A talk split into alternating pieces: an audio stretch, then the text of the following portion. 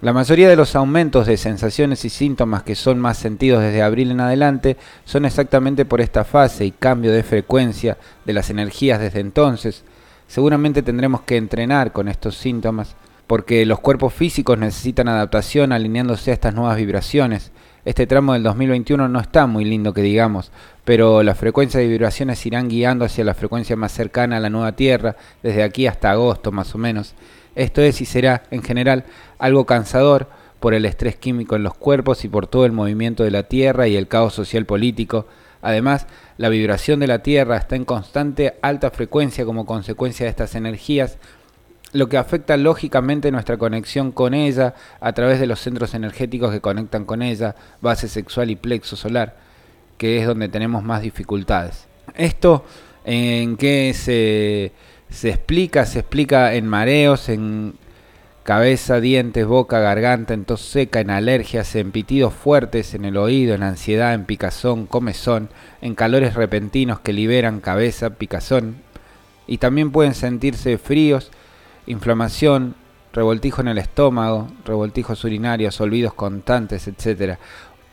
Un cuerpo físico, un ser humano que sienta todo esto debe ser cuidado y ese eres tú dice el texto de Eduardo Ostraujov, y mientras leía este enorme cantidad de pitidos fuertes, alergias, tos seca, cosas que se olvidan, eh, de repente fríos, picazón de cabeza, picazones, de repente en el resto del cuerpo, pensaba en el caos que también habla la nota, político, social, del cual venimos hablando casi toda la última hora, y cómo una cosa tiene que ver con la otra, y todo nos lleva generalmente a alguien que nos explique lo que está pasando, es que estamos en comunicación con Laura.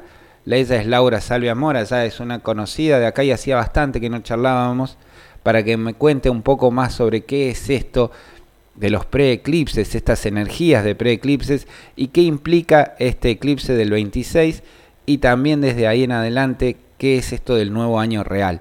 Pero antes, lo primero, muy buenos días Laura, ¿cómo estás? Tanto tiempo, ¿Cómo va todo? Buenos días Rubén, buenos días para todos los que están por ahí, en alguna parte del cosmos. En alguna parte de todos lados.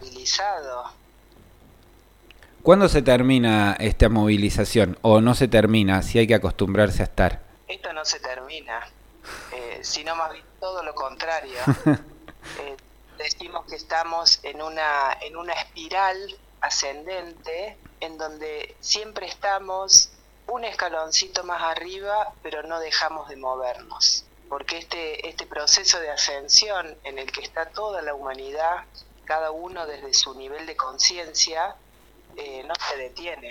No se detiene porque vamos eh, transformándonos hacia algo absolutamente nuevo que por ahí eh, hoy con esta, con esta mentalidad que tenemos no podemos comprender del todo, pero que nos va a traer más de una sorpresa para, para la humanidad. Sí, eh, fase año 5 de transición. Hablaba este, el texto que me habías mandado de los preeclipses. Nos afecta directamente en el cuerpo, ¿no es cierto? Los preeclipses, los eclipses, generando cuestiones bastante concretas. Claro, porque todas estas movilizaciones y si bien hace mucho que no conversamos, pero siempre siempre estamos haciendo referencia a esto, ¿no? A la Tierra ha empezado a, moverse más rápido, ¿no? Hacíamos esta referencia, ¿te acordás de la calecita? Sí. La cale empezó a, a girar más rápido y uno que está arriba de la calecita tiene que empezar a ajustar los cinturones para no ser despedido por este por este giro que, que se está intensificando hace algún tiempo y que lo va a seguir haciendo. Y todo lo que está sucediendo desde, el astro, desde lo astronómico, desde lo astrológico y desde lo propiamente físico de la Tierra, está haciendo justamente apoyando este proceso que tiene que ver con ingresar mayor cantidad de luz al planeta, luz, información, la luz es información, es una nueva información, para lo cual nuestros cuerpos, que son físicos, pero son principalmente electromagnéticos, porque tenemos un campo electromagnético y energético, percibe todo el tiempo estos cambios. Y hemos hablado mucho de la frecuencia Schumann y que es eh, cómo se mide el latido de la Tierra o este o la vibración o el movimiento de la Tierra y hemos pasado de tener una frecuencia Schumann de entre 7 y 12, que era lo más o menos normal hace un tiempo atrás, y en este último tiempo ha habido picos de 110. Hemos tenido días en donde la frecuencia Schumann se eleva, se ha elevado a 110. Sí. Que es lo que se mide. Es impresionante. días hay como una sensación de una mezcla entre ansiedad, algunos pueden sentirse angustiados, deprimidos, con dolor en el cuerpo, con náuseas, es decir, el cuerpo reacciona a, a esa presión o a ese movimiento. ¿Qué se hace con...? No, podemos no podemos comprender qué es lo que está sucediendo. Imagino que algo con esto se puede ir haciendo, ¿no? Aparte de parar la pelota. Lo que pasa es que en general parar la pelota suele ser eh, también muy complejo, porque eh, la parás en un mundo que anda a 12.000 kilómetros por hora y como que te quedas afuera. Y este proceso está, está llevándonos a cada uno de nosotros a revisar las prioridades. Y dentro de las prioridades que cada uno empieza a, revisar, porque también esta situación de crisis en la que estamos, en donde la vida y la muerte están muy cerca todo el tiempo, todo. Ahí creo que la estamos perdiendo. Vamos a ver si la recuperamos. Ah, estamos en comunicación con Laura Salvia Mora, con quien estamos hablando de la frecuencia Schumann, de la velocidad de la Tierra. ¿Estás ahí? Ahí te recuperamos. a ver, decime si se escucha bien. Ahí te recuperamos, sí. Ahí se escucha perfecto. Bien. Hablaba justamente ayer con una persona muy joven que atravesó el COVID y bueno, y no la pasó bien y, bueno, y me hablaba de esos 7, 8 días en los que se sintió tan mal y tan al borde de la muerte, aunque probablemente no lo hubiera estado, cómo sus prioridades cambiaron en un abrir y cerrar de ojos, ¿no? Todo su interés y su carrera por, no sé, la construcción, el trabajo y todo lo que estaba puesto su foco, eh, se transformó. Sí. Eh, pensar que hoy puede ser el último día de nuestra vida nos cambia un poco, ¿no? Hay como cierta idea de volver a alguna Hay como una cierta idea de volver a cierta conciencia, ¿no? De lo que podríamos de lo, que se podría de cómo vivir. Eh, y vos cómo la ves ahí en general estamos estamos bien estamos mal estamos lejos vos que tratás todo el tiempo con gente que anda buscándose eh, yo siento que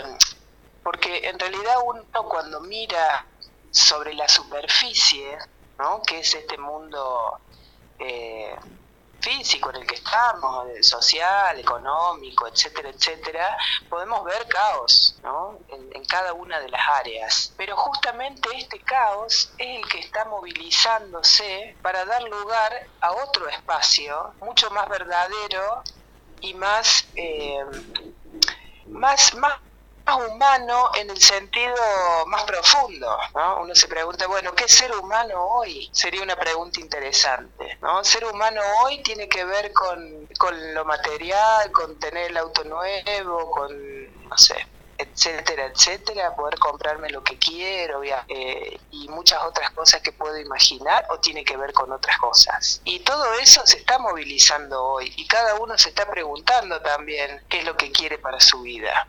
Y, conjuntamente con eso también está mucha memoria y por eso también está sucediendo mucha mucha sanación en cada uno de nosotros de lo que traemos, de nuestros linajes, de, de un modo de ver el mundo, de un modo de, vernos eh, muy, muy acotado a este cuerpo físico. Y en realidad como estamos recuperando un montón de, dones y de capacidades que le son propias al ser humano, pero que han estado muy, muy acalladas porque, bueno, la luz y la oscuridad están permanentemente en lucha, aunque, aunque le pongamos otros nombres.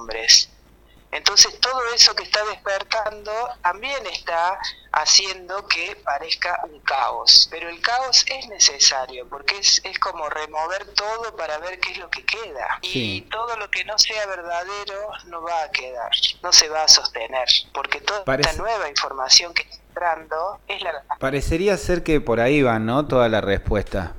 Eh, digo, hay que. E, esa búsqueda de lo verdadero. e implica para muchos de nosotros no solo la generación, una historia de uno individual, sino también la historia de su historia, de sus generaciones para atrás y todo para desarmar toda esa idea de, lo verdadero, de qué era lo verdadero, o qué era lo importante, o qué era. Eh, hay como un, una sensación de, bueno, este colectivo en el que íbamos no era. Bueno, o pegá la vuelta, o bajate, o agarré el volante, o hacé alguna cosa, porque este colectivo en el que estábamos subidos no era el que teníamos que subirnos. Eh, y, y, me parece que cada quien individualmente está buscando eso, ¿no? Claro, claro. Por lo pronto dando cuenta que no era el colectivo colectivo ya es un paso. Podemos haber estado, y hay un montón de gente que sigue inconscientemente sin siquiera preguntarse si ha elegido, si el colectivo en el que va es el que realmente ha elegido en esta única vida que tenemos hoy por hoy. Claro. Y esto de, de también, esto que la vida y la muerte hablábamos, están ahí todo el tiempo, lo están porque ahora estamos en pandemia, esté más cerca. Permanentemente podemos decir que eh, esto que estamos compartiendo ahora es lo único real, porque yo después cuelgo el teléfono, vos salís y no sabemos qué, qué sucederá con nuestras vidas, ¿no? Pero esto de, de, plantearse que, que minuto y esta vida es la única que tengo, más que pueda haber otras tantas, eh, la quiero usar, qué quiero poner, qué quiero elegir en esta vida. Y por eso también hay un montón de gente eh, dándose cuenta que, eh, como vos decís, estaban en, un colectivo en el que no quería viajar, empezando a tomar el, el control de su propia vida. Claro. Y esto implica decisiones quizá muy profundas, eh, darse cuenta que estaba haciendo lo que no quería hacer, trabajando en un lugar donde no quería, viviendo donde no quería, estando con quien no quería, mm, no quiere compartir su vida, o, lo contrario, no dedicándole tiempo y atención y conciencia a lo que sí quiere. Claro. Entonces todo eso es lo que lo está movilizando y que es distinto para cada verdad de la que estamos hablando o lo verdadero, no es esta verdad de, que yo tengo la verdad y te la impongo, sino es todo lo contrario, es que cada uno puede encontrar dentro de sí mismo su propia verdad, que es totalmente distinto a, este sistema en el que todos quieren imponer su verdad. Increíble. Y, y es encontrar la verdad de cada uno es un trabajo. Es increíble. Y una dedicación, ¿no? Y una conciencia y una dedicación de eso. Eh, me encanta charlar con vos, Laura. Eh, buenísimo. Eh, esta hazaña por día que hemos nombrado este, a este espacio de las mañanas en la radio tiene mucho de, de tu laburo también, así que muy agradecidos por eso. Vamos, no sé, algo como para cerrar, como, bueno, con, preguntarte nada más como para ir cerrando ahora en la mañana, es si alguien está en ese caos o en ese orden o en eso de darse cuenta por la ventana de dónde, cómo, que, eh, para dónde está yendo este colectivo eh, y sale empieza a incomodar en su diaria. ¿Cómo se contacta con vos? ¿Cómo hace para, para charlar un rato? Estoy acá en Villa de las Rosas haciendo rutas personales acá en mi consultorio, justamente como, como un modo de acompañar este, estos procesos de despertar eh, a través de las flores, de los cristales, del reiki y también a través de, vía online para poder llegar a la mayor cantidad de gente posible, a través de, del teléfono, de videollamada y por Facebook me pueden contactar como Laura Salvia Mora y bueno, y ahí el universo nos reúne. Ahí el universo siempre se encarga del resto. Muchísimas gracias, Lau. Eh, ¿Cómo sigue tu día, tu semana? Está lindo, ¿viste? Está pesado, pero está lindo. Sí, se viene. Digo, frío juntar leña porque el jueves vuelve la ola polar. Ah, muy bien. Bueno, gracias por el, por el aviso porque sí, estaba entusiasmado eso también con este clima medio cálido. Bueno, ahí empezó. vernos nuestra, nuestra propio habitar este lugar en el que vivimos. Vamos a, vamos a salir a buscar leña ahí por los arroyos. Che, mucha, muchas gracias por estar con nosotros. Seguís ahí conectada. Eh, bueno, eso, seguimos conectados como siempre. Un beso grande. Seguimos. Bueno, y ahí estaba con nosotros Laura Salvia Mora, gran Laura Salvia Mora. Eh, la encuentran en Facebook eh, o en Instagram como Laura Salvia Mora, justamente, eh, porque de, de eso se trata. En esta búsqueda enseguida nos conectamos con nuestro móvil planetario, móvil universal. Qué lío que tengo con estas cosas, móvil ultraplanetario, móvil satelital. Ahí va, móvil satelital, me dice Mati por el otro lado. Con Matías Castillo para hablar un poco de todas estas cuestiones, vinculadas justamente con el paso de una era a la otra, o con el paso del caos al orden, o con el paso del orden al caos. 34 minutos pasaron de las 9 de la mañana. Esto que hacemos se llama una hazaña por día. Y cada vez que me hablan de Dios, yo me pregunto qué es Dios. Y ya la verdad, para esta historia de la vida, una mano del cielo y acariciando su siempre está bueno el respeto. por el la respeto de Jesús hizo posible el milagro, convirtió la red en tierra, el balón hizo palomas que aterrizaban su paz en la isla soledad, borrando una absurda guerra. Judas no juega esta tarde, lo expulsaron por traidor y once apóstoles de Cristo con sus oídos al cielo, consultándole al Señor. Y Jesús dijo, me voy. De tácticas ya no hablo, pero un consejo les doy. La pelota siempre al 10, que ocurrirá otro milagro.